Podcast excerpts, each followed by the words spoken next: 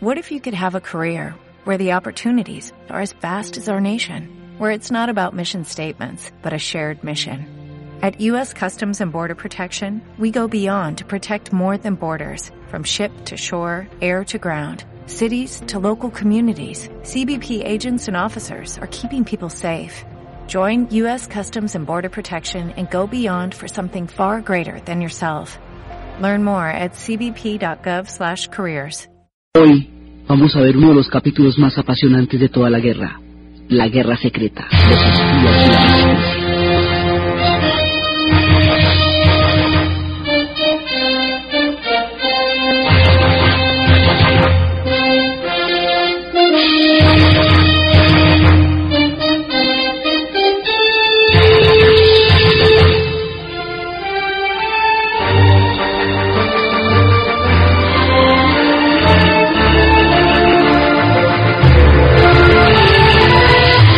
La vez pasada habíamos visto cómo el frente del África del Norte define una serie de cosas en la guerra. Define la primera confrontación de los norteamericanos en combate directamente. Define en la conferencia de Casablanca las estrategias fundamentales. Y las estrategias fundamentales es que son las siguientes. No va a haber ningún pacto por separado con Alemania. La idea de cualquier maniobra en este sentido, como se hizo en la Primera Guerra Mundial, queda descartada. Van a actuar en bloque.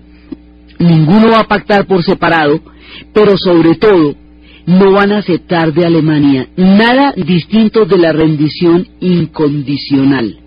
No va a haber nada intermedio. La rendición incondicional es el único término que ellos están dispuestos a aceptar en bloque como aliados. Eso es lo que se decide en la conferencia de Casablanca. Habíamos visto cómo para Italia el frente del África del Norte era muy importante por el imaginario fascista de la recuperación del antiguo imperio romano, como para los alemanes no tenía más importancia que la de apoyar a los italianos y que eso fue su perdición porque digamos fue una, una maniobra que ellos no necesitaban y que sí los distrajo mucho. Para Inglaterra era fundamental porque era la ruta del imperio y todo lo que sea la ruta del imperio es interés geopolítico de primera línea para los británicos. Para los Estados Unidos, pues la primera confrontación y para Francia, la campaña del África del Norte va a ser el punto en que las redes de resistencia van a empezar a ya no solamente a hacer labores clandestinas, sino que ya van a empezar a tener tropas. De Gaulle va a empezar a tener tropas porque logra canjearse el apoyo de las tropas coloniales en África del Norte. Recordemos que África del Norte era colonia francesa. Entonces las tropas que en ese momento estaban al mando de Vichy, o sea, de la parte de Francia que había sido sometida por los alemanes, van a empezar a apoyar a De Gaulle y De Gaulle ya empieza a contar con un ejército, lo cual le empieza a dar peso específico como líder en el conflicto. Esos son básicamente los puntos que se definen en la campaña del África del Norte. Entonces, hay, aparte de la campaña del África del Norte y aparte de toda la, conferencia de Casablanca en donde se decide que no hay ninguno, ni Estados Unidos, ni Inglaterra, ni Rusia van a negociar por separado, y no va a haber ninguna forma, eso digamos es muy importante porque para evitar cualquier tipo de, de, digamos de fisura en el bloque aliado frente a la posición con respecto a Alemania. Entonces después de eso, y de, y de la conformación de un frente único contra el nazismo y de la rendición incondicional, África del Norte se vuelve en la plataforma de lanzamiento para la futura invasión de Italia, para la invasión de Sicilia y los desembarcos, que va a ser la otra etapa de la guerra. Ya cuando los desembarcos vengan, ya claramente la balanza se ha inclinado. Entonces nosotros hemos narrado a lo largo de estos relatos una serie de hechos como el hecho definitivo, digamos, como hechos definitivos que inclinaron la balanza de una rotunda victoria de los alemanes, que fue la primera parte de la guerra, a una victoria aliada poco a poco. Este viraje lo van dando una serie de hechos sin los cuales no se podría explicar la victoria aliada, pero que están totalmente relacionados entre sí. O sea, ninguno es una causa única, pero sin, ninguno de estos hechos se hubiera podido la victoria, la victoria aliada. sin la resistencia de Inglaterra en la primera parte de la guerra, hasta que entraran los Estados Unidos no se hubiera podido dar la victoria aliada porque no habría habido ni a quién defender ni desde dónde establecer la plataforma. En la segunda parte de la guerra, Inglaterra va a ser la plataforma ah, desde donde la cual se van a lanzar todos los ataques y se van a organizar las redes de resistencia y espionaje. Sin la entrada de los Estados Unidos a la guerra y el aire de suministros y de tropas y de recursos que eso va a significar, tampoco hubiera sido fácil ganarla. Sin la victoria del ejército en Stalingrado y la derrota del, primer ejército alemán, tampoco se hubiera dado el viraje de la guerra. Entonces, todos estos hechos en conjunto van a determinar el momento en que se va dando el viraje y en que la guerra empieza a perderse para los alemanes. Entonces nosotros vemos las grandes batallas, vemos las grandes decisiones, las cosas espectaculares como el ataque a Pearl Harbor en la entrada de los Estados Unidos, como la batalla de Stalingrado, pero hay un factor que también es importantísimo, un factor mucho más sutil, mucho más discreto, pero sobre el cual se toman las decisiones de hacia dónde se van las batallas. Las decisiones de las grandes batallas, de cómo se van a movilizar las tropas, por dónde se va a desembarcar, de qué manera se va a hacer, todas las grandes decisiones de las, de las enormes batallas de la guerra se, se van a tomar a partir de una guerra muchísimo más sutil, de los espías, de la guerra secreta. La historia de los espías, de la resistencia, de la guerra secreta, del coraje, del heroísmo, del valor, del grave riesgo que cubrieron, corrieron todas las personas que estuvieron metidas en esta parte de la guerra, es el testimonio de la irreductibilidad del espíritu humano. Es el testimonio de que la dominación no puede ser total y que aún en los momentos más difíciles y sobre los controles más complejos y, y las represiones más inarrables, siempre puede haber un germen de insurrección y de rebelión frente a las opresiones más abyectas. Estos son historias de miles de hombres y mujeres anónimos, muchos de los cuales murieron torturados, muchos de los cuales fueron ejecutados, que sin los cuales la información que hacía posible el movimiento de tropas en las batallas no se hubiera podido obtener. Es un, un momento para recordar toda la gente que dio su vida para recoger las informaciones que hicieron posible la victoria de los aliados. Es un testimonio y una historia de los espías y las redes de resistencia, las que vamos a contar hoy. Esto tiene, como la misma guerra, dos divisiones. El frente oriental, es decir, el frente ruso, y el frente occidental. Aquí vamos a hablar de una serie de círculos y de, y de redes que están operando simultáneamente y que se van a empezar a organizar para empezar a captar la información, hacer operaciones de sabotaje, hacer operaciones de, destrucción, operaciones muy puntuales, en donde se va sabiendo cómo se están movilizando los, los alemanes y darle información a Londres. La coordinación general se va a hacer desde Londres en el frente occidental y la coordinación del frente oriental se va a hacer desde Moscú. En Moscú va a haber una red absolutamente importante, una de las más eficaces, una de las más poderosas, que va a recibir el nombre de la Orquesta Roja. Se llama la Orquesta Roja porque la gente que está transmitiendo la información lo hace en clave Morse, en algunos casos teclean para poder recibir la información. Como teclean, el acto de teclear para poder transmitir la información les da el calificativo de pianistas. El pianista era el que tecleaba en, clave la información. Como era una cantidad de gente la que estaba tecleando la información, entonces se habla de una orquesta. Y como va a funcionar en Moscú, que es el país comunista por antonomasia, se va a llamar la Orquesta Roja. La Orquesta Roja son cualquier cantidad de hombres, mujeres de diferentes ideologías. No todos son comunistas, muchos lo serán, por convicción. Pero no todos son comunistas, hay ateos, hay creyentes, hay intelectuales, hay obreros, hay gente de 13 nacionalidades, hay franceses, belgas, rusos, polacos, holandeses, italianos, españoles, alemanes. y muchos judíos.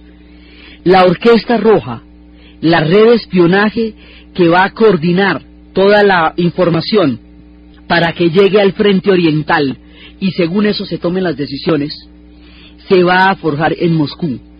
Tiene tres etapas. En la primera etapa había un oficial que es el teórico de la guerra de tanques. Se llama Tuyashevsky y el otro es Verson.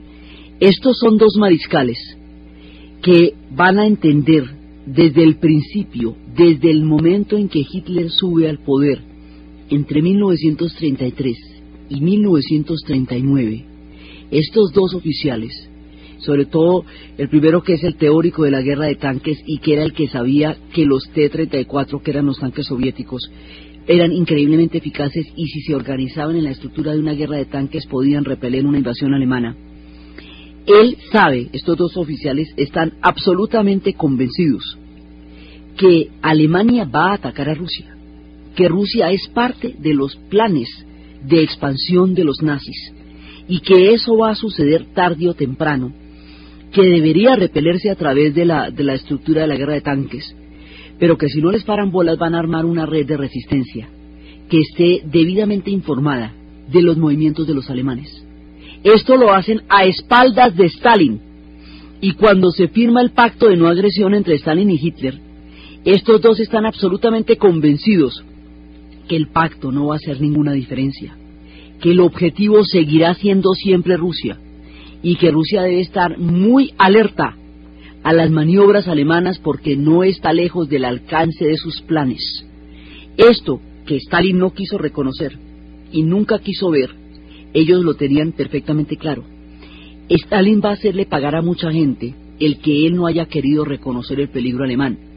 Estos dos personajes van a ser ejecutados en 1939 porque precisamente antes de, la invasión Stalin los va a ejecutar por haber creado una red que esté a espaldas de él, porque esto no lo hicieron con su consentimiento y era muy difícil hacer cosas sin el consentimiento de Stalin. Ellos crean la red para penetrar en el mundo nazi. Esa red tiene obviamente mucha gente alemana, desde el principio y más adelante. Hay alemanes que van a colaborar voluntariamente por ideología, por convicción, por absoluta creencia van a colaborar en dar información sobre los nazis a los rusos. ¿Por qué? Porque son antifascistas, son antinazis. Básicamente eh, son alemanes, pero fundamentalmente son antinazis. Algunos de ellos son comunistas, pero fundamentalmente son antinazis. Entonces se va a formar una red de la gente más profundamente creyente en que la causa de los nazis debe ser derrotada y que ellos tienen que hacer lo posible para hacerlo. Por eso alemanes va a haber muchos en la resistencia, judíos va a haber muchos en la resistencia, y también habrá redes en donde haya japoneses, que en contra de las tendencias imperantes en sus propios países pasaron información, porque creían firmemente que el fascismo hacía imposible la vida para nadie, y esto lo van a creer desde el principio. En Alemania hay gente que desde el principio lo sabe y se está yendo, y otra que desde la clandestinidad va a estar formando parte de las redes. Entonces la primera etapa es crear la red, y empezar a vigilar muy de cerca lo que están haciendo los alemanes. La segunda etapa, del 39 al 41, es empezar a avisarle a Stalin que los alemanes van a atacar Rusia y que las divisiones se están acercando a Rusia. En el momento en que esta información se le da a Stalin y se la da a la Orquesta Roja, en ese momento Stalin desconoce la información de la Orquesta Roja, no da credibilidad a lo que le están diciendo no prepara a Rusia para la guerra, no acepta la teoría de tanques y eso le va a costar a Rusia mucho. Va a ganar la guerra, pero hubiera sido bastante más fácil si le paran bolas desde el principio. Por eso, más adelante, los héroes de la Orquesta Roja van a pasar mucho tiempo en prisiones en Lubyanka, porque Stalin les va a hacer pagar caro el que ellos sean testigos de que él, teniendo la información, no la utilizó a tiempo. No los matará porque son héroes, pero sí les hará pagar largos años de prisión por el defecto de conocer de qué manera él desoyó un llamado claro y nítido sobre el peligro inminente de una invasión alemana a Rusia.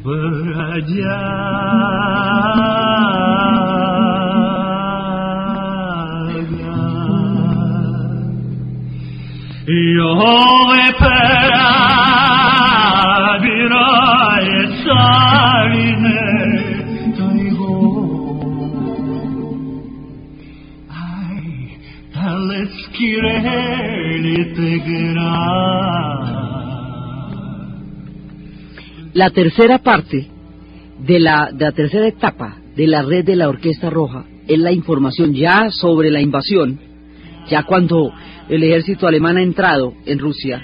Entonces es la información que proviene de los movimientos, la estrategia, suministros de los ejércitos alemanes en el frente oriental, cómo se están moviendo, cuántos son, cuántas divisiones, en qué sentido, para dónde. Eso es lo que permanentemente van a estar informando.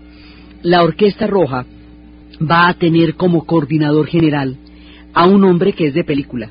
Se llama Paul Trepper. Y Paul Trepper es un judío polaco que es el que va a coordinar a los pianistas. La Orquesta Roja transmite la información y muchos las están transmitiendo. Es una red, una red que se hace pasar por una cantidad, una cadena de almacenes uruguayos, de uruguayos. Ellos aprenden a hablar español y todo así, impresionante.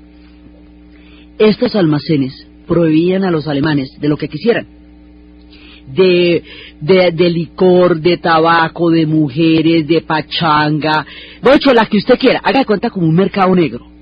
Todos los alemanes le pedían a esta cadena de gabardinas la que fuera y ellos se la conseguían la que tocaba porque estaban trabajando con todos los fondos de la Unión Soviética para poder infiltrar a los alemanes. Van a infiltrarlos por todas partes y entre ellos va a haber mucha gente alemana las redes alemanas de la Orquesta Roja van a explicar el grado de profundidad de la información que van a recibir, porque están directamente metidos en, la, en el corazón de los lugares donde se, fomenta la información, donde se genera la información. Entonces, por un lado, está toda esta cobertura de los uruguayos que le suministran a los alemanes toda clase de, digamos, de cosas para sus pachangas, ¿sí? Y por el otro lado, eso lo, eso lo transmiten inmediatamente los, los pianistas y eso lo coordinan desde Moscú. Por el, eso desde el punto de vista europeo. En Japón, la Orquesta Roja va a tener a un alemán, que es el famosísimo Richard Sorge, y va a tener a un japonés, que es Hosomi Osaki. Hosomi Osaki y Richard Sorge son los que le transmiten la información a la Orquesta Roja, que le diga a Stalin que Japón no piensa atacar a Rusia y eso es lo que permite que las divisiones del extremo del Asia se puedan movilizar hacia, el, hacia Europa y haya cómo contestar la invasión alemana. Ese es el secreto que salva a Rusia. Es el secreto más importante de toda la guerra, porque si no se alcanza a hacer eso no hubieran podido repeler la invasión. Richard Sorge, de todas maneras, siendo un espía tan impresionante y siendo un hombre tan arrojado, porque es un espía alemán, espiando en Tokio para pasarle la información a los soviéticos, no está exento de la vanidad. Fue y le contó a una chica japonesa en una noche de copas que él había salvado a Rusia y la chica japonesa lo sapió y al tipo lo ejecutaron. Entonces, y, al otro también, a Osami, lo ejecutaron. Eso pasa entre los espías, pueden guardar grandes secretos para y le echan el chisme a alguien. Entonces, la Orquesta Roja es la que va a cuadrar todo eso y va a interceptar los flujos de información la manera como los alemanes detectan la transmisión de información, que eso es peligrosísimo, porque usted está encerrado en territorios ocupados y usted está transmitiendo, está transmitiendo desde, está haciendo pues lo de lo de los pianistas. Entonces, esa información lo que hacen los alemanes es que reciben, para poder detectar desde dónde se transmite, cortan la luz de una cuadra. Si al cortar la luz se interrumpe la transmisión que ellos están captando, en esa cuadra hay alguien transmitiendo. Entonces empiezan a pasar un camión con un pequeño radarcito que va captando las señales y donde detecten la señal ahí paran. El todo del edificio lo acordonan, entran y ejecutan a la persona que esté transmitiendo. Entonces esto es muy peligroso. Usted tiene que callarse cuando siente que se va la luz, pero también si la información es demasiado valiosa, usted tiene que transmitir lo suficiente hasta que lo cojan, porque a veces transmitir lo suficiente para que lo cojan es, es más importante que el hecho de que lo maten. Mucha gente murió torturada por este tipo de transmisiones, porque el seguimiento que se le hacía al flujo de corriente eléctrica cuando había transmisión era absolutamente riguroso. Entonces, este es el Frente Oriental. Muchos de la Orquesta Roja habían eh, transmitido esto y algunos alemanes, por ejemplo, que estaban transmitiendo en la clandestinidad de Alemania, es importante entender que en Alemania no podía haber oposición. Entonces la mayoría de la gente que se pilló eso se fue cuando subió el nacionalsocialismo. La otra tuvo que trabajar desde la clandestinidad en un momento en que cualquiera los podía los podía coger, los podía los podía pillar. Entonces era muy peligroso. Entonces los alemanes, muchos de los cuales fueron torturados, muchos de los cuales fueron capturados, fue la, la gente que más va a pagar por la que está directamente en la candela. Los alemanes que están en la Orquesta Roja, algunos murieron y fueron ejecutados cuando ya se escuchaban las, tropas del ejército rojo tomándose Berlín. Murieron con una sonrisa en los labios porque habían triunfado aunque los ejecutaran, porque el proyecto nazi, que era contra el que estaban decididamente y con toda convicción, estaba muriendo aunque ellos no estuvieran ahí para ver su caída. Entonces la cosa era de ese tamaño. Estas redes estaban metidas por todas partes y fueron fundamentales porque el carácter antifascista fue lo que hizo que japoneses, alemanes y todo el mundo estuviera metido en, la, en el objetivo de, de conseguir la mayor cantidad de información para el Frente Oriental. Leopoldo Trepper va a ser, eh, más adelante lo van a detener cuando llegue, cuando termine la guerra, Stalin va a llevarlos a los, a los campos de trabajo y a las prisiones para que nadie sepa que él desoyó esa información. Más adelante, cuando venga la era de la desestalinización de Khrushchev, la figura de Leopoldo Trepper y de muchos de los miembros de la Orquesta Roja va a ser rehabilitada y ellos eh, podrán envejecer. Leopoldo Trepper, judío, polaco, va a morir de viejo en el Estado de Israel eh, ese será su fin. Y por el otro lado hay otro personaje que se llama Rudolf Rosler. Rosler es el que va a transmitir desde Ginebra. Parte de la Orquesta Roja va a estar transmitiendo desde Ginebra y él también va, los, lo que pasa es que los detienen los suizos, entonces los suizos como son neutrales pues no lo van a ejecutar. A él también lo van a meter a las cárceles porque él también sabía, ese es alemán, Rudolf Rosler, él también sabía y el secreto de que a Stalin se le avisó de la invasión. Así que Stalin lo metió como miembro de la Orquesta Roja en las prisiones y también después fue liberado después de salir de los psiquiátricos, lo rehabilitaron y en Lausana, Suiza hay una placa condecorándolo. La historia después rehabilitaría a estos héroes y la novela de Gilles Perrault, La Orquesta Roja, va a retomar la historia de todas estas personas y la importancia que tuvo el que hayan transmitido toda la información que dieron y cómo eso ayudó a tomar las grandes decisiones que llevaron a la victoria final de los aliados. Esto se va a reconocer. A Rosler le va, eh, va a estar, hay una placa en su tumba.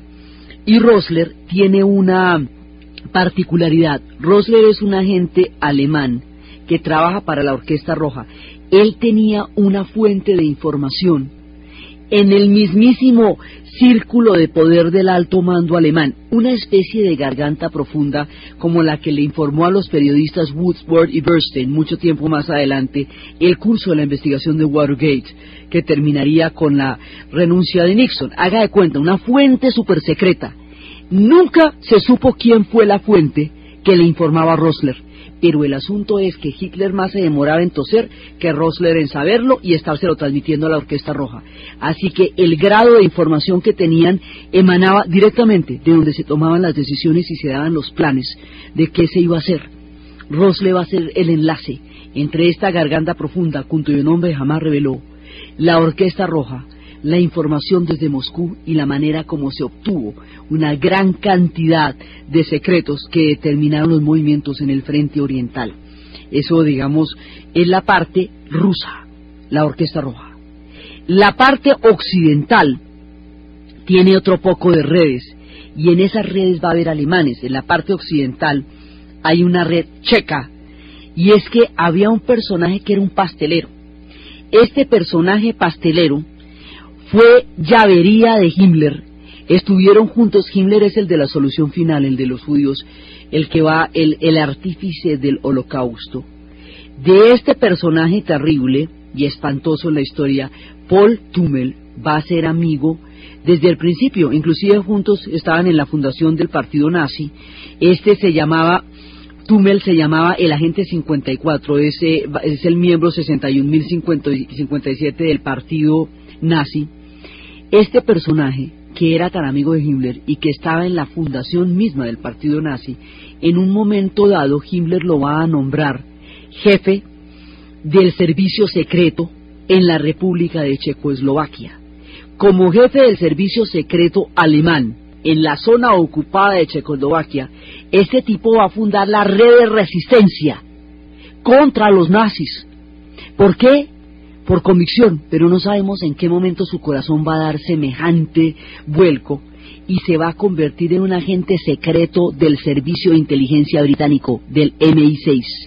Este personaje va a pasar información casi hasta el último día y cuando lo pillan, lo van a ejecutar en el último cumpleaños de Hitler, el 20 de abril de 1945, pero transmitió toda la guerra para los británicos, los secretos que se estaban dando desde las zonas ocupadas y creó la red de inteligencia de los checos.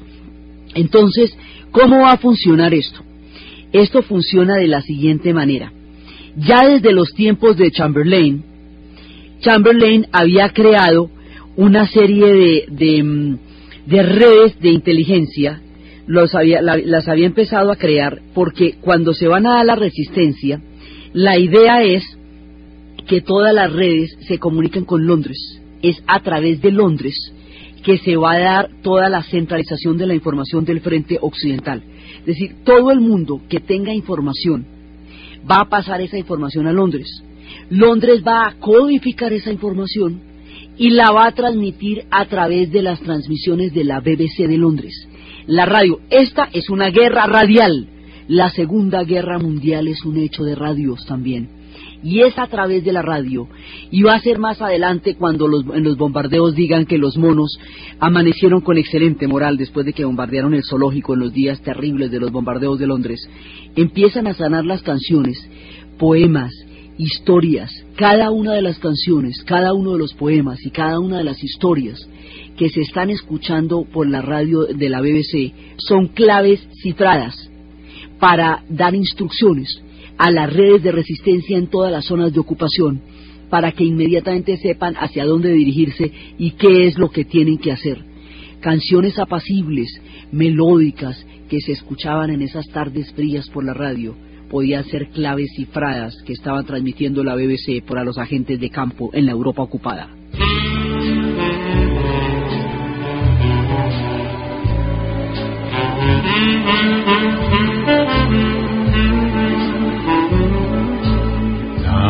So blue without you. I think about you the livelong day. When you ask me if I'm lonely. Desde las épocas de Chamberlain se había creado una, un grupo que se llamaba los SOE, que era Special Operation Executive, era- o- es- es- eran servicios de operaciones especiales, ejecutivas. Lo primero que hizo Chamberlain, él fue el primero que, que montó la red y luego Churchill la retoma, es sacar de la cárcel a los grandes falsificadores, a los mejores falsificadores que estuvieran prisioneros. Los- les van a montar una oficina en el segundo piso del almacén de Marks Spencer en Londres y desde el segundo piso van a falsificar documentos perfectos. Después se van a conseguir un sastre, un sastre judío que en las épocas del ascenso del nazismo lo pusieron a limpiar las calles de Viena con el cepillo de dientes y lo humillaron, austriaco él. Este judío se va a escapar y se va a convertir en el sastre que va a darle perfectas, pero perfectas condiciones de vestuario a los agentes que van a entrar en las zonas ocupadas. ¿Esto qué quiere decir? Que les va a dar las etiquetas de los sastres, que- de los, de los vestidos que coincidan con los almacenes del lugar donde están parados, los zapatos que venden, de manera que si un alemán, es un, es un, un soldado nazi de las fuerzas de ocupación los detiene, la etiqueta que tienen en el saco coincida con el almacén de la esquina, los zapatos sean los que compraron en el almacén de la esquina, que pasen totalmente desapercibidos, mimetizarlos a través de la ropa, que coincida perfectamente con el lugar donde están operando, porque muchas veces ellos tienen que eh, voldarse en paracaídas, estar allá donde, durante ocho días, averiguar información, crear una red, pasar manuales de procedimiento y luego regresar otra vez a Londres. Entonces, durante el tiempo que están en campo, tienen que estar perfectamente bien vestidos, perfectamente coherentes con el lugar donde están para que no llamen la atención de los alemanes. El sastre, los falsificadores van formando la red. Esas son las redes de apoyo y ya después estas redes de apoyo se van a convertir en manuales y eso es todo lo que se va transmitiendo a través de la BBC. Entonces empiezan a, tratar de captar toda la información. Hay muchos niveles en los cuales se están haciendo las redes y, y el espionaje. Hay un nivel que es el operador de campo que va a crear las redes de resistencia.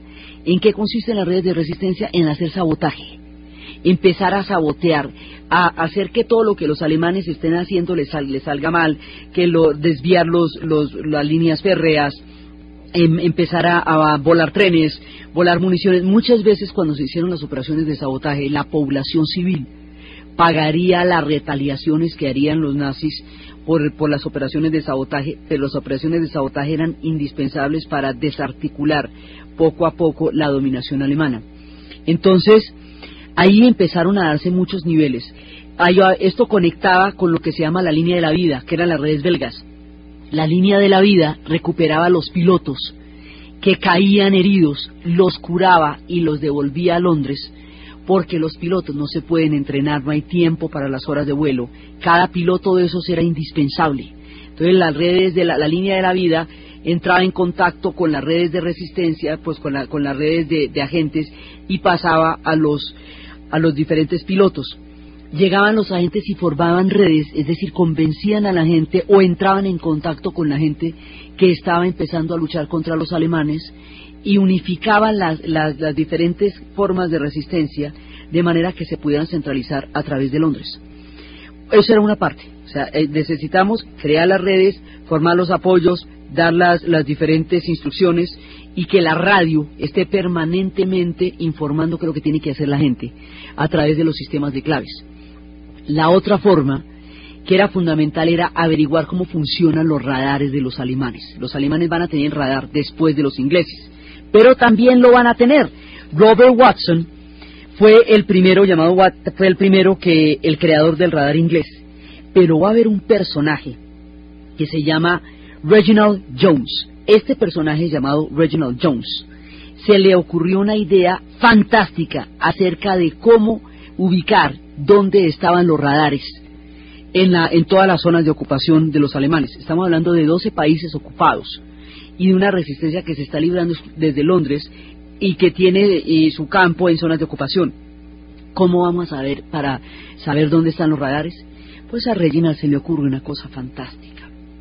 Soltar miles y miles de palomas mensajeras, con un letrerito en las patas que decía, Señor o señora, ¿sería usted tan amable si encuentra este mensaje en las patas de la paloma, de informarnos si usted ha visto cerca de donde usted vive un platito que gire o una, una forma cónica que tenga la forma de un platillo que esté vigilado por alemanes? Se me hace un favor me escribe en el respaldo de esta notica, donde lo vio y suelta la paloma. Entonces la gente que estaba bien aburrida con la invasión alemana, porque la invasión alemana, sobre todo la custodia de la Gestapo y de los SS, de los nazis en las ciudades ocupadas, fue brutal, humillante, degradante, a tal extremo que toda la población los empezó a odiar y todo el mundo empezó a buscar la forma de, eh, tratar de derrotarlos a través de quien quiera que se les opusiera. Eso era lo que alimentaba permanentemente las redes de resistencia. Entonces la gente empezó a escribir en las patitas del mensaje de la paloma dónde vio los radares. Y de esa manera lograron saber dónde estaban los, ubicados los radares en los territorios ocupados. Una vez ubicados los radares, Ahora sí es indispensable saber cómo funcionan, qué alcance de onda tienen. Entonces, en una de esas avisaron que había un radar cerca de un acantilado, más bien desocupadito, poco vigilado y muy a la orilla. Fingieron una operación en la cual iban a acabar con el radar, cuando en realidad lo que estaban haciendo era robar piezas claves para saber cuánto, cómo funcionaba, pero que los alemanes no se dieran cuenta que lo habían estudiado, sino que apareciera destruido. Con la información de ese radar averiguaron la longitud de onda que captaba un radar de los alemanes. con esa información empezaron a hacer los bombardeos. Lo primero que hicieron fue botar tiritas de estaño. Miles y miles y miles de tiritas de estaño. Las tiritas de estaño, frente a un radar, producen el mismo efecto de los aviones, enloquecen la captación de los radares porque son metálicas. Entonces, de esa manera, los radares, eso lo hicieron el 24 de julio de 1943, los radares se enloquecieron con las tiritas de estaño y así los empezaron a desactivar y empezaron a saber cuál era su longitud de onda, porque el radar es un arma defensiva. Entonces usted lo que, digamos, como se usó en la guerra, entonces usted lo que necesitaba saber era cómo era que funcionaban, qué longitud de onda tenían, para saber a qué distancia y de qué manera hacer los bombardeos. Por eso los bombardeos de los aliados van a ser tan eficaces. En la primera parte de la guerra los alemanes han bombardeado todas las ciudades para someterlas, muchas ciudades para someterlas, pero ellos todavía no habían sufrido ningún tipo de guerra en su territorio. En la segunda parte de la guerra van a empezar los bombardeos sobre las ciudades alemanas. Con la información de los radares, estos bombardeos van a ser absolutamente demoledores. Y ya cuando vuelvan a caer sobre Londres las oleadas de los cohetes B1 y B2, ya militarmente hablando eso no define, pero sí le da tanta rabia a los ingleses que esos, esos bombardeos del B1 y del B2 van a determinar en mucha medida la destrucción de las ciudades alemanas. Un poco lo que decíamos que por cada muro de Stalingrado caería Berlín, la sevicia con que se produjeron los bombardeos en las ciudades ocupadas y particularmente en la ciudad de Londres va a hacer que las ciudades alemanas van a ser, vayan a ser terriblemente castigadas y con el conocimiento que se tenía del alcance de onda del radar y la información que se estaba generando, pues los bombardeos eran tremendamente eficaces. Entonces, cada vez que ustedes vean esas oleadas de bombas que están cayendo sobre las ciudades alemanas, hay una red de espías que estuvo informando dónde, cómo y de qué maneras que se van a hacer los bombardeos y es con esa información que se toman las decisiones. Entonces, esto era fundamental, saber de qué manera. Los B1 y los B2, los B1 todavía se podían oír, pero no le podían trancar en el aire. Era muy peligrosa la maniobra de sacarlos con el ala de un avión, que muchas veces hacía explotar los aviones. El B-2 usted no lo vio. Si lo oye fue porque no le cayó encima. El B-2 era un cohete no tripulado. Los B-1 y los B-2 son los cohetes alemanes eh, que no son tripulados, porque además ya no tienen más pilotos. Han perdido mucha gente en la guerra y que se los están mandando a los ingleses llenos de explosivos como no los pueden parar en el aire, porque es un nuevo tipo de arma, que además sería el futuro de la cohetería y de los misiles con los que se, eh, se, libran las guerras actuales.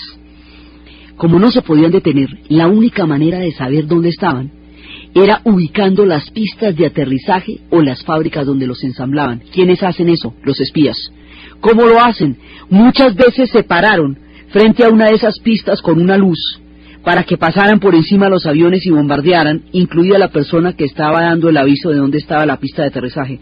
Mucha gente murió informando de dónde quedaban estas pistas para impedir que los cohetes B-1 y B-2 alcanzaran Londres. Entonces, de esa manera empiezan a darse todas las diferentes formas de ubicar dónde estaban las pistas y poder pasar esa información rápidamente a los bombarderos para que los bombarderos cayeran sobre las pistas de aterrizaje o sobre las fábricas de ensamblaje de los cohetes B1 y B2. Esto es la guerra en el aire. Ahora, aquí va a haber una cantidad de cosas.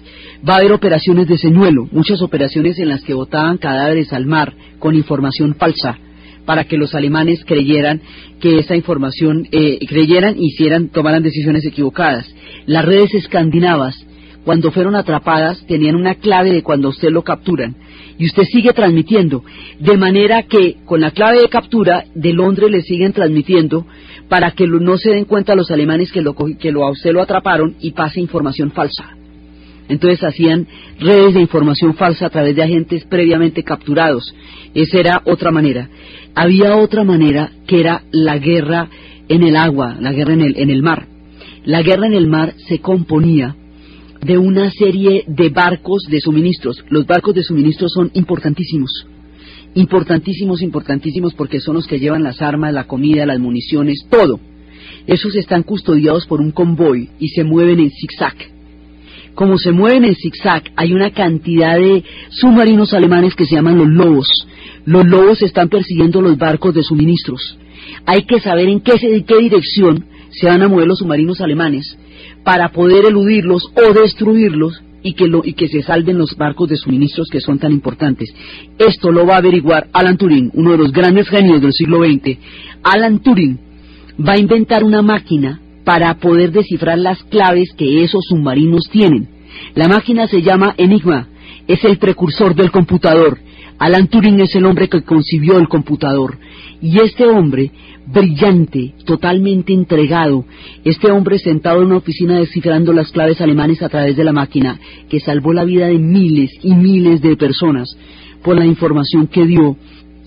Este hombre, capaz de entender el sistema binario, este hombre capaz de entender la mecánica, la matemática y de concebir lo que va a ser en conjunto toda esta cantidad de habilidades para crear una máquina que sería en el futuro el computador, el que descifró todas las claves secretas como era abiertamente homosexual, declarado homosexual, más adelante en tiempos de la Guerra Fría, cuando, sea, cuando los aliados ya serán los norteamericanos y los ingleses contra los soviéticos, será expulsado por los norteamericanos de las redes de espionaje por ser homosexual porque lo podían chantajear cuando eso no era cierto. Él era un hombre específicamente, claramente declarado y lo van a obligar a suicidarse. Es muy triste cómo la historia le pagó a los hombres que salvaron tantas vidas. Alan Turing, uno de los grandes científicos y uno de los grandes matemáticos del siglo XX que salvó miles de vidas en la guerra de los submarinos.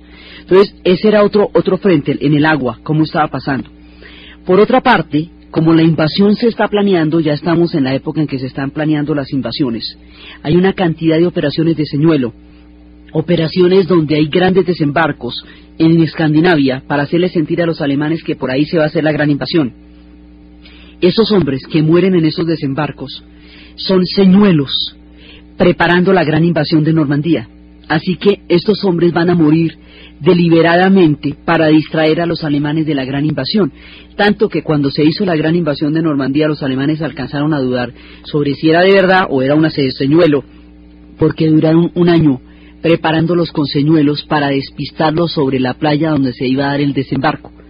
Los alemanes previendo la gran invasión, empezaron a construir una serie de fortificaciones a todo lo largo de la costa que se conocería como el Muro del Atlántico. Este Muro del Atlántico tenía como finalidad repeler la invasión en el momento en que se diera. La forma como los aliados se enteraran de la información que se tenía de esto era poniendo, era un escuadrón que se llamaba, era un comando, digamos, que se llamaban los Centuries, que eran viejitos los viejitos que salían a pasear, a sacar el perro a pasear. Cuando salían a sacar el perro a pasear, contaban los ladrillos que estaban construyendo en el muro que quedaba frente de su casa. La información de los ladrillos, solamente, dígame cuántos ladrillos están poniendo hoy, era suficiente para que los aliados supieran la longitud y, y, las dimensiones de la fortaleza, donde había huecos, donde estaba mal hecha. La información la proveían los mismos que la hacían pero también la proveían los viejitos. De esta manera, los viejitos, los tenderos, los pasteleros, las señoras, todo el mundo estaba pasando información a Londres para reforzar el frente occidental y poder tener bases sobre las cuales tomar decisiones.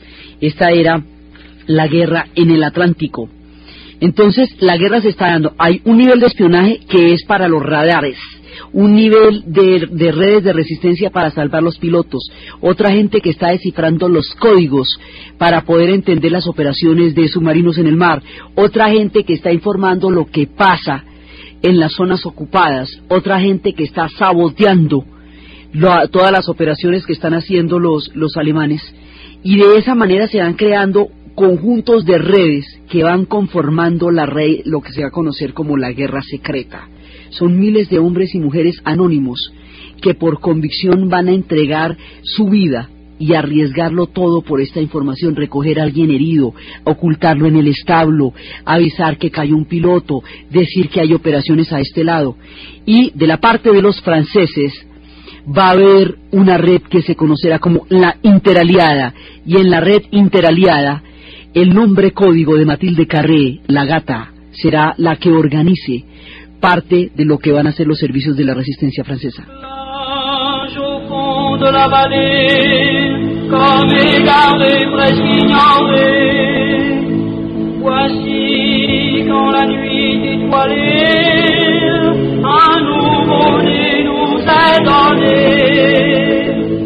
Jean-François Nico, il se nomme, il est joufflé dans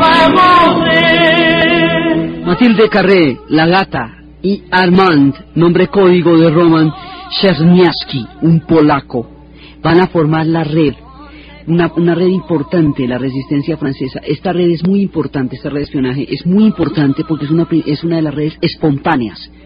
Cuando ven la invasión sobre Polonia dicen eso, a los ingleses les tiene que interesar cuántos tanques se están moviendo aquí. Y entonces después desde Francia van a montar las redes. En Francia van a empezar todas las operaciones para montar las redes. Primero la resistencia la va a montar de Gaulle, desde Londres a través de la BBC, en el momento en que cayó Francia. La gata Matilde Carré y Armand van a formar la otra red. A ellos los van a, capturar, pero los llevan a Inglaterra desde donde van a seguir operando. Y otro fenómeno que se va a ser muy particular, la gente de los vinos y de las champañas, los varones del vino, del Rin y de Francia, habían comerciado juntos durante siglos, eran compadres, sus hijos estaban casados entre sí. Cuando llegaron los alemanes y empezaron a robarle los vinos y a maltratarlos, tanto los, los, los varones del vino alemán como los varones del vino francés empezaron a establecer alianzas clandestinas porque tenían mucho más que ver entre sí por los siglos que han venido eh, intercambiando vinos de lo que tenían que ver con el proyecto nazi. De pronto empezaron a notar los señores de la champaña que cada vez que pedían una caja de champaña para una zona donde aparentemente no pasaba nada, allá se producía un ataque. Y empezaron a establecer una correlación entre los pedidos de la champaña y los ataques de los alemanes. Inmediatamente contactaron a la resistencia y cada vez que se hacía un pedido de champaña le decían dónde, y allá llegaba la resistencia y fijo allá había un ataque. Entonces se están movilizando los señores del vino, los señores de la champaña, empiezan a adulterar los vinos para que los alemanes no se lleven los mejores vinos. Esto en Francia y en Alemania. También hay una historia parecida en un pueblo en Italia del cual sería una película que se llamaba El secreto de Santa Victoria. Y es la historia también de un pueblo que vive solamente del vino y los alemanes se van a robar todo el vino y el, pueblo se va a morir de hambre. Es la historia de cómo van a esconder los vinos en las cuevas y cómo van a resistir toda clase de hostilidades con tal de no revelar dónde están los vinos. Alrededor de los vinos se dan otras de las formas de resistencia. Más adelante, cuando ya las redes de apoyo y resistencia estén mucho más consolidadas, los ferroviarios desviarán los trenes con los tesoros artísticos de Louvre para que no saquen los cuadros y los tesoros del mundo de Francia y se los lleven en el saqueo del arte.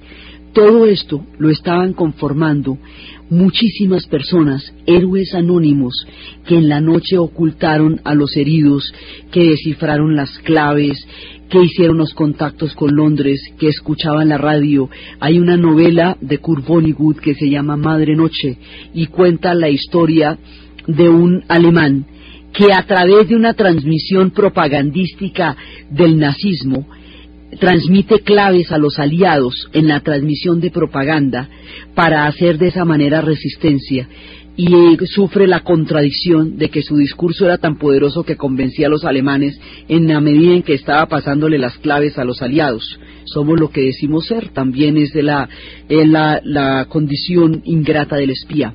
Este hombre de Madrid Noche termina ahorcándose por crímenes cometidos contra sí mismo. Cantidades de hombres y mujeres transmitiendo desde los sitios más peligrosos, más adelante desde la misma Italia, de los cuarteles de la policía fascista estaban transmitiendo para la resistencia y para las redes de apoyo, a toda la gente que transmitió, que transmitió, a la gente que escuchó los mensajes, que contestó las palomas, a la gente que contó los ladrillos de los muros, a la gente que descifró las claves, a la gente que creó las redes, que tomó los riesgos en la noche de rescatar los pilotos, que avisó de todos los movimientos de tropas, que ayudó a crear las operaciones de sabotaje, a todos ellos se les debe una parte fundamental, héroes anónimos, muchos torturados, muchos ejecutados, muchos arriesgando todo, mucho más que la vida, se les debe una parte importantísima de la victoria aliada en la Segunda Guerra Mundial, pero era una, una forma más sutil, es la guerra secreta, son los ejércitos de las sombras, son los nombres claves. Esta gente será llevada al cine y será representada por Simón Signoret, por Yves Montand, por Jean Moreau, por Jean Gabin. Los franceses harán mucha oda a todos estos personajes. La Orquesta Roja rescatará la historia de Paul Trepper y muchos héroes anónimos cuyos nombres desconocemos son artífices de la gran victoria a través de pequeñas operaciones de campo que en conjunto proveían la información que daba paso a las grandes decisiones. A todos estos hombres y mujeres anónimos está dedicado el programa, este programa de la guerra secreta, de todos aquellos que resistieron en las zonas de ocupación, en los momentos más terribles ante la dominación total, demostrando una de las partes más nobles de la irreductibilidad del espíritu humano en las zonas de ocupación.